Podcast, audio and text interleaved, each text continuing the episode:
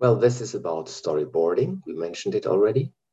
Uh, storyboarding uses as a prerequisite the same uh, artifacts that the storytelling uses. And you have additionally, hopefully, a piece of storytelling. If you have a little storytelling, that will whole, make the whole thing really easier.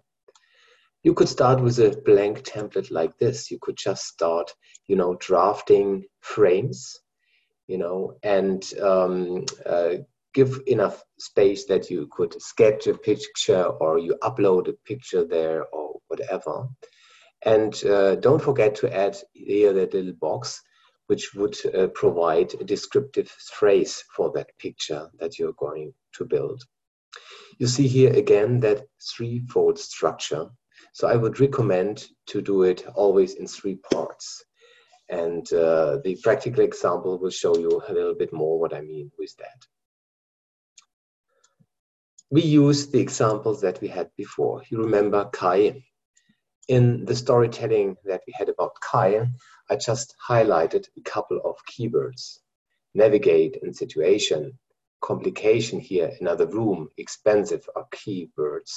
And here, you know, the solution is an app thing. So this might be stuff you take out and would like to, um, yeah, visualize. How can you visualize? You see here an example.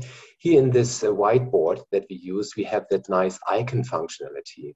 For example, if you type in a word like navigate, navigate in English, see which pictures come up.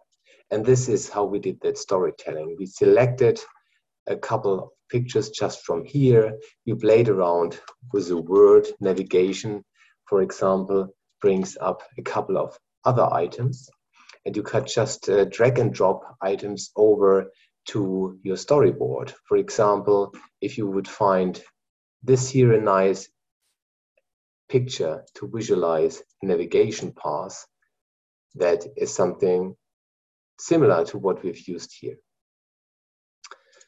So again, that shows you the, the, the advantage of uh, the virtual whiteboards. Uh, and see here what we did, the situation complication solution all, you know, comes over in the box. And we have found a nice phrase to describe roughly the scenery that you have here. Here, a person which has in its mind uh, or her mind um, the, how hard it is to navigate wherever, be it in a city at all, you know, or in a, in a, in a shopping mall or whatever. Financial problems are nicely visualized by these icons apps help to solve all problems in the center of the smartphone and then you know the indication that there are three different apps. And you know a smiling uh, face indicating that that person that user is happy. What do you use it for? Again you use it for testing